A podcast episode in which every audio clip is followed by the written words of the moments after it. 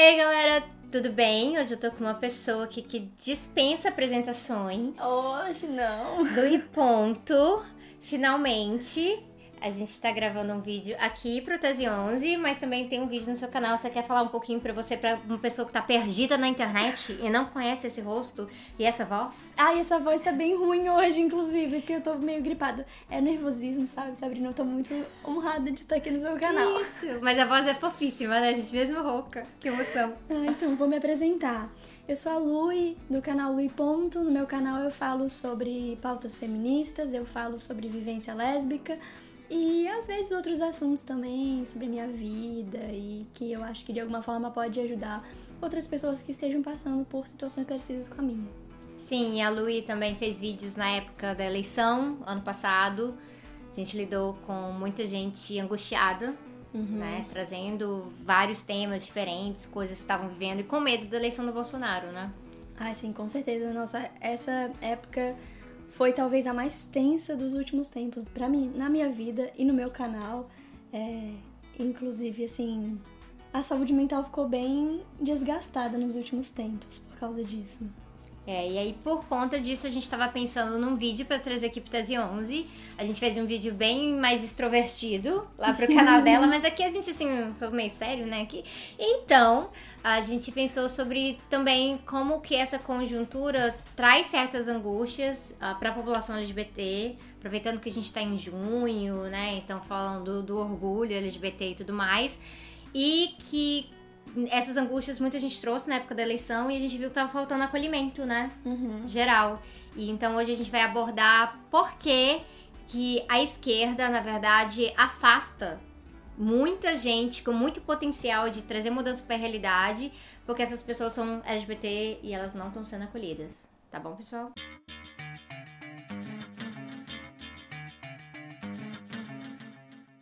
Tem a vinheta, né? Eu adoro vinheta. aquela vinheta. Acho linda a vinheta.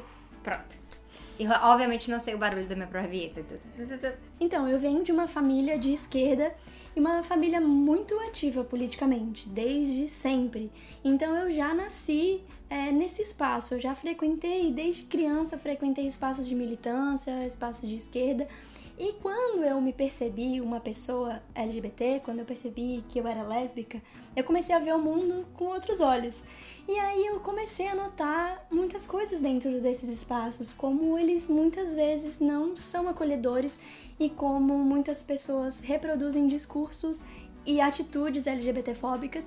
E eu fico pensando, eu já estava nesses espaços, sabe? Minha família me levou para esses espaços quando eu era muito nova. Eu não sei como teria sido para mim se eu não tivesse essa experiência, sabe? Se eu tivesse tido a curiosidade ou enfim, se eu começasse a militar e aí eu entrasse nesses lugares e eu pensasse, pô, talvez eu não seja bem-vinda aqui. E aí é aquela questão, né? Você sabe que ah, muitas pessoas, grupos, até mesmo partidos na esquerda estão falando, não, a gente apoia a pauta LGBT, a gente acha que é muito importante, mas até certo ponto, né? Não não estão uhum. rompendo com as práticas que estão ainda muito enraizadas. Sim. Uma galera meio ortodoxa também, que uma das coisas que eu acho que é muito comum e que a gente tem ouvido até com mais frequência agora que o Bolsonaro ganhou, é que ah, essas são pautas identitárias. Uhum.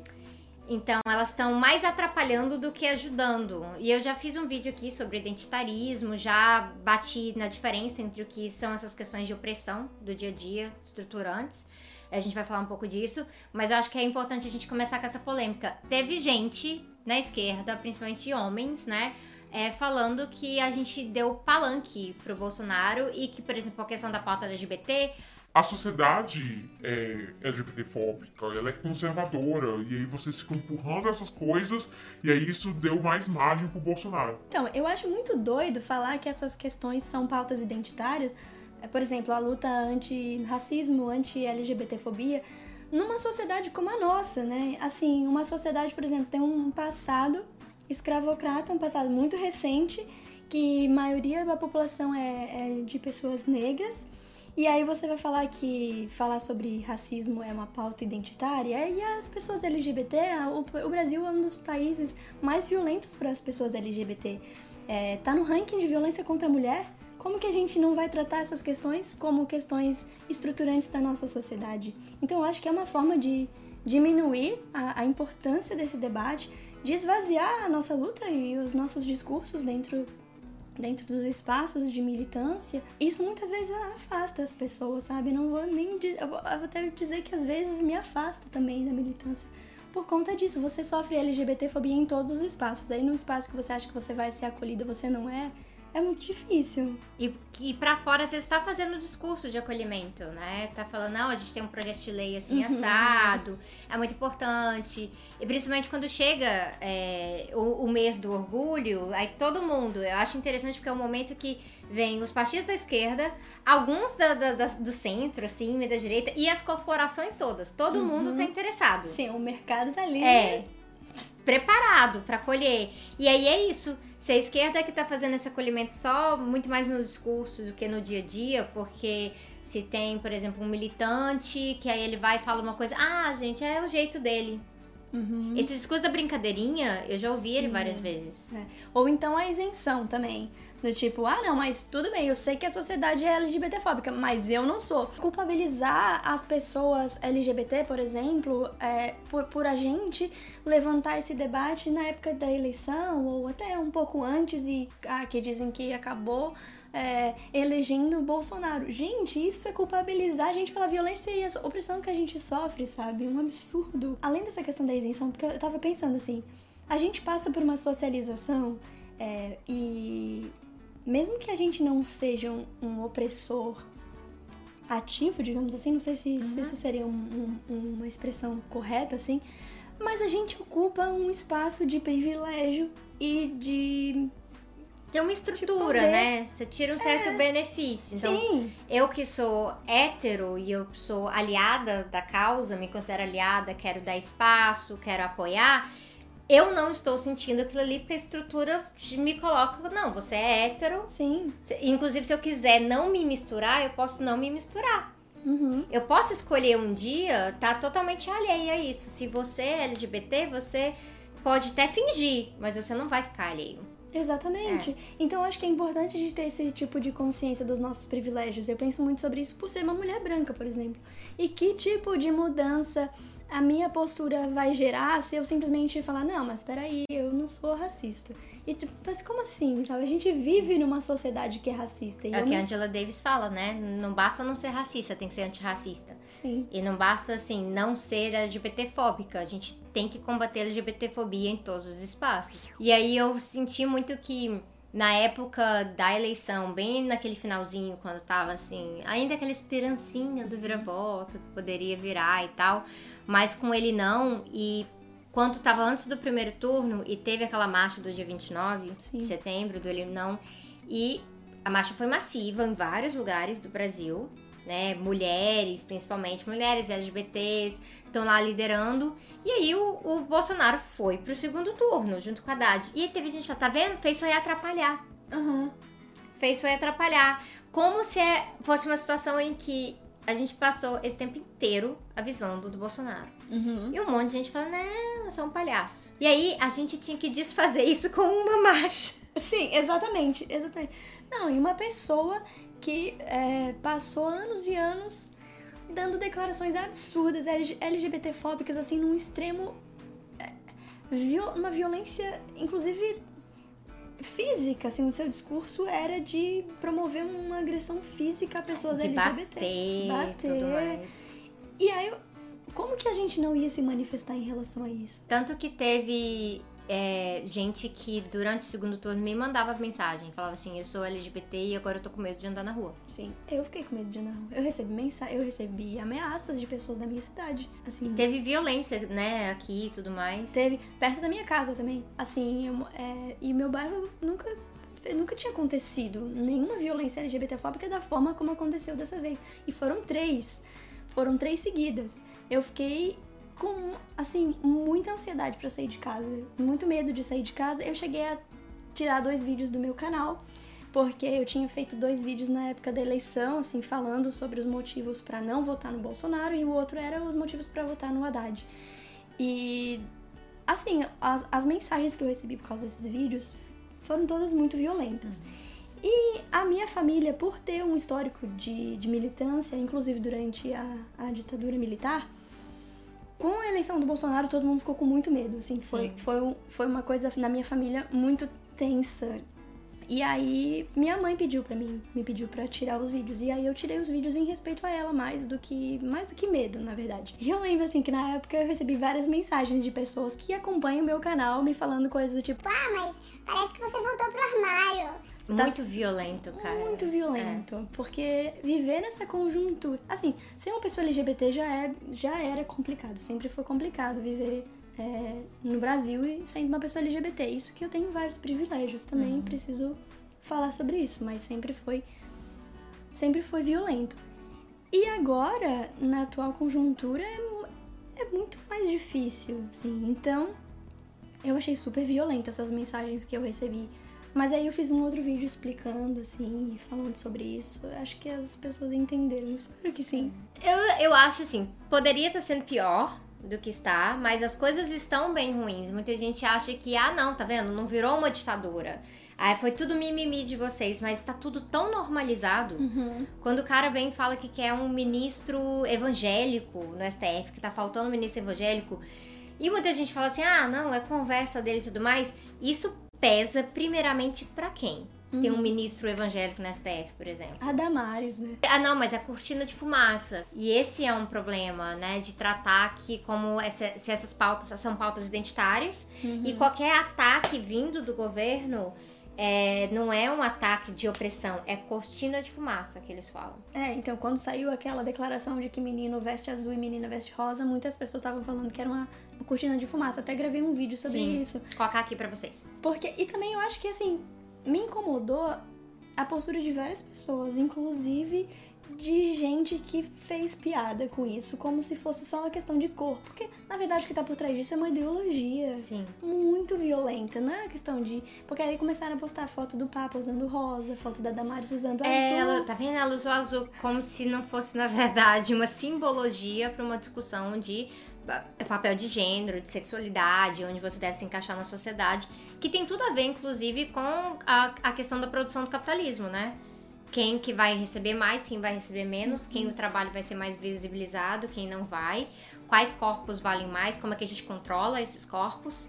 E aí vem uhum. todo um aparato policial, vem, vem todo esse aspecto que a gente vai ver que tá em todos os lugares. A questão LGBT, ela tá em todos os lugares. O pessoal acha que é simplesmente uma demanda por representatividade na mídia, por exemplo. Uhum. Quando é muito mais do que isso. Seria muito fácil, né? Se fosse isso. Aí os nossos problemas já estariam resolvidos, basicamente. É, tava... hoje em dia tá indo, né? Pra, uhum. para espaços pra novela, né? Tá na Globo, gente. Mas é muito mais profundo. É, e aí como tratar isso como pauta identitária, sabe? Uma coisa que é tão profunda. Acho que como a nossa sociedade está estruturada de forma machista, é, patriarcal e é, LGBTfóbica, racista, é natural que isso se reproduza em vários espaços, inclusive dentro da esquerda. É natural que eu digo que faz parte da nossa socialização, né? Mas a questão é o que a gente vai fazer com isso?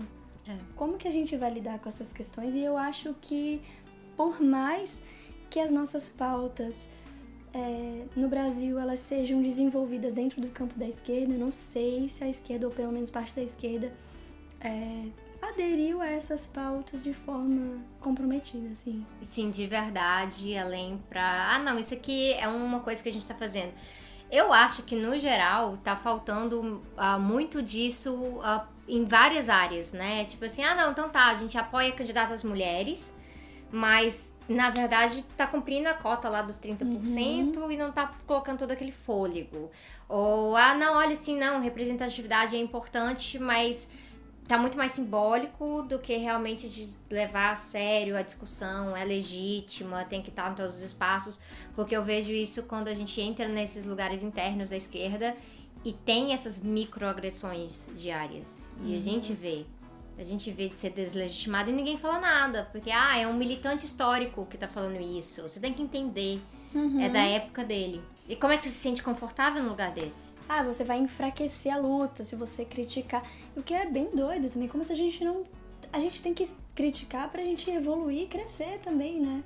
E a opressão é o que tá enfraquecendo a luta. Exatamente. Sempre fala que a gente tá tentando dividir a classe trabalhadora. É, mas a classe trabalhadora tem orientação sexual, uhum. tem gênero, tem raça, Isso faz parte da realidade da classe trabalhadora. E se a gente não falar disso, a gente está, na verdade, permitindo que talvez a, a, a imprensa, esses veículos grandes deem espaço para algumas pessoas, geralmente, que têm outros privilégios. Então, às vezes, uma pessoa LGBT que vai ter certos acessos. Uhum. E aquela mesmo lá que mora na favela. Sim. Quando eu comecei a trabalhar com internet e meu canal cresceu, eu acabei num, num espaço de, de exposição muito grande. Isso às vezes é pesado. Então eu comecei a sentir que eu estava cada vez me afastando mais da militância, apesar de continuar na internet e não deixa de ser também. Ainda é um espaço de militância. É. é. Mas eu sinto que eu acabei me afastando porque eu estava sentindo que era um espaço em que eu sofria violências também e que muitas vezes não encontro o diálogo, porque a gente também tem que entender que somos todos pessoas diferentes, com vivências diferentes e também que sofremos opressões diferentes e que precisa haver um diálogo até para a gente aprender com a outra pessoa. Isso é uhum. fundamental para a gente rever as nossas atitudes, os nossos discursos e isso precisa existir de uma forma é, em que acha de fato diálogo, né? Não, é, é, eu sentia pelo menos um, uns debates muito violentos, assim, uhum. e isso acabou me afastando de certa forma. Que poder tem de transformação esse discurso, de, de você se isentar de qualquer forma de opressão sem perceber que você ocupa um espaço de privilégio dentro de uma estrutura social que, enfim, que oprime algumas pessoas. A primeira coisa eu acho que é, é necessária é escutar. Essa questão da escuta é muito importante, porque você fala, né, que estão vindo de experiências diferentes. Sim. É um outro lugar. E se você não escuta aquilo ali, como é que você. Até mesmo para discordar, você tem que entender do que você está discordando. Exatamente. Então, então, se você fala, por exemplo, cortina de fumaça, pauta identitária, não é importante, você já está fechando para qualquer tipo de escuta. Uhum. Sim, não tem como é, abrir para um diálogo se você já começa falando isso. Se você já diminui a vivência da outra pessoa e a experiência de vida daquela pessoa. Então, é, realmente é isso, é isso que eu sinto muita falta. Sempre foi um conflito para mim. E esse foi o ponto chave que me afastou da militância, assim. E acabou, é, por mais que eu esteja na internet há muito tempo falando sobre isso, sobre vivência lésbica, às vezes é difícil para mim também, sabe? É, até mesmo dentro dos espaços LGBT. Eu acho que isso acontece também. Isso se reproduz dentro dos espaços LGBT também, sabe? Uhum. É, a gente é uma comunidade, mas cada pessoa tem uma vivência diferente, né? São mulheres lésbicas, pessoas trans, pessoas bissexuais, homens gays. Os espaços LGBT são muito misóginos, são racistas, e aí esse, esses debates e, e, esse lugar de escuta também não existe. Uhum. Então aí às vezes a gente pensa, tá, pra onde é que eu vou, sabe? Tem um, um tema que é muito importante para mim, que eu trabalhei através de Paulo Freire, que é da pedagogia da solidariedade. E ele fala uma coisa que para mim é muito poderosa, que ele fala que os oprimidos têm, têm responsabilidade de libertar a si mesmos e aos opressores. E alguém fala isso é coisa de maluco. Como assim libertar os opressores? Mas para você, se você acaba com a opressão, não vai ter nem oprimido nem opressor, então há uma libertação efetiva em relação a isso. E como é que você acaba com isso?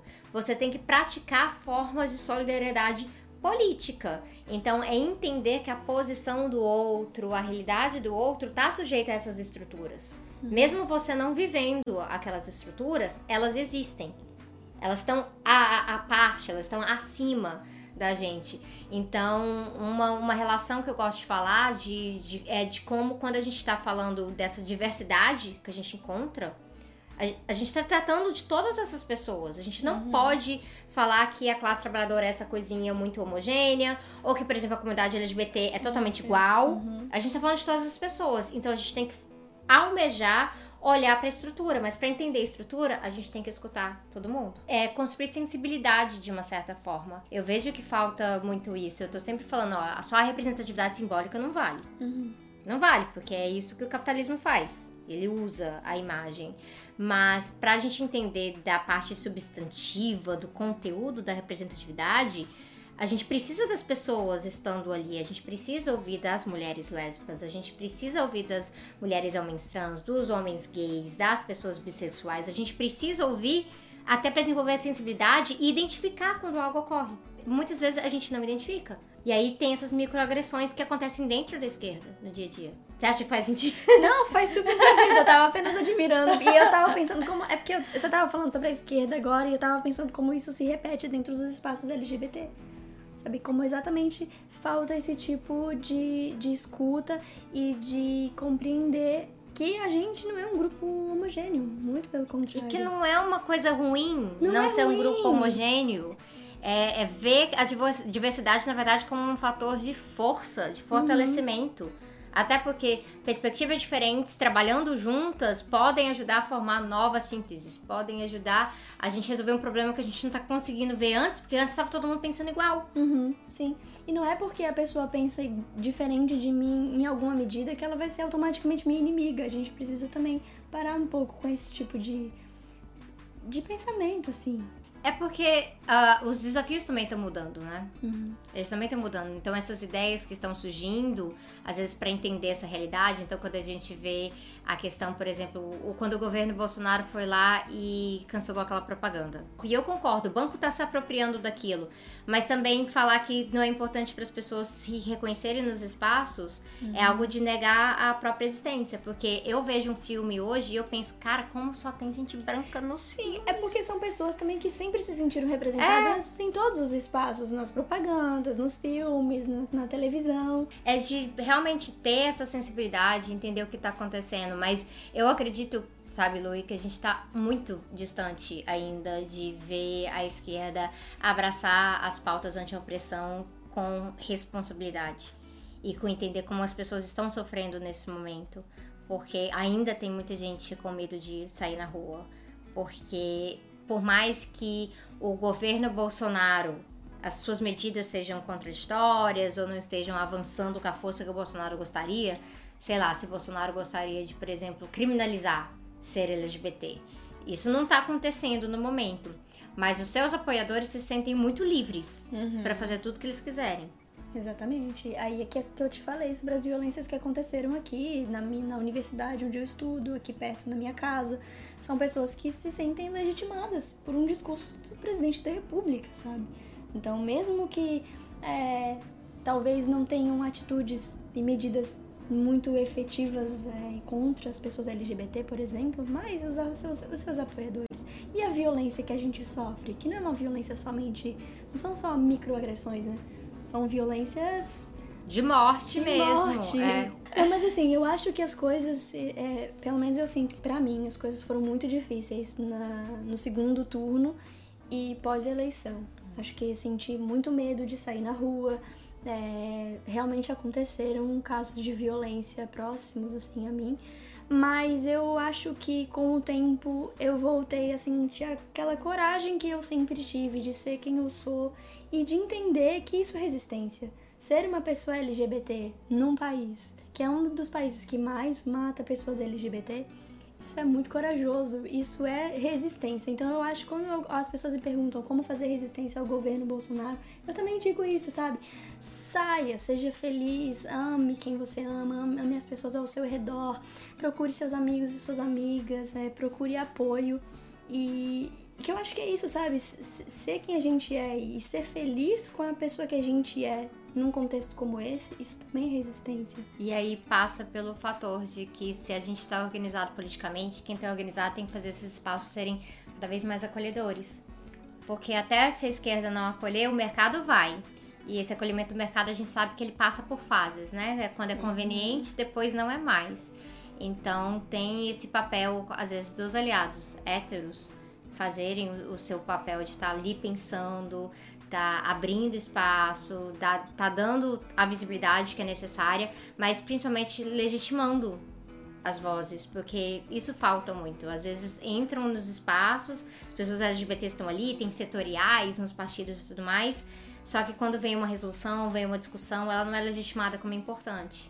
E aí a mesma coisa que a gente fala da cortina de fumaça da Damares está sendo falada das pessoas que estão junto, estão ali na luta e estão sofrendo efetivamente. Exatamente. Por isso que eu tô muito feliz de estar aqui no seu canal falando Ah, sobre isso. Obrigada. Ah, pra terminar com uma nota um pouquinho melhor, né? Porque quando eu paro pra pensar, a gente tem muito pra percorrer ainda. Muito pra percorrer, porque o, o próprio movimento é novo, né? Sim, se a gente for pensar, Um organização movimento política, assim. de organização política, o movimento LGBT novo, que nem o próprio movimento ambiental, que é um que eu milito, é um movimento novo. É por isso que é colocado, ah, não, deixa pra lá. Mas tem que escancarar um pouquinho a porta Sim. e a gente tem que assumir responsabilidade. A gente que tem a voz mais legitimada por isso, não sofre o tipo de violência. Fica a mensagem pra vocês, outras pessoas que são hétero por aí. A gente tá precisando assumir responsabilidade, porque podemos não nos reconhecer como opressores ativos, mas se a, se a gente não praticar essa solidariedade política, a gente vai estar legitimando a violência que acontece no dia a dia. Sim, porque não tem como você se isentar. Essa é a mensagem de hoje. Não sejam isentões. é exatamente isso. Obrigada, Lu. Ai, eu que te Ai, agradeço. Tô muito feliz de você ter vindo aqui comer meu bolo, tomando Sim, meu comi chá. bolo, tomei chá e eu acho difícil que pessoas não conheçam Lui Ponto já, mas caso não conheçam, vai lá no canal da Lui. A gente gravou um vídeo também sobre um tema secreto que eu não vou contar aqui, mas lógico que tem a ver com política. Ficou bem legal. E eu espero ver vocês em breve. Eu tô aqui em Floripa agora, nesse momento gravando, mas eu volto em breve também. tchau, tchau. Tchau. Beijo.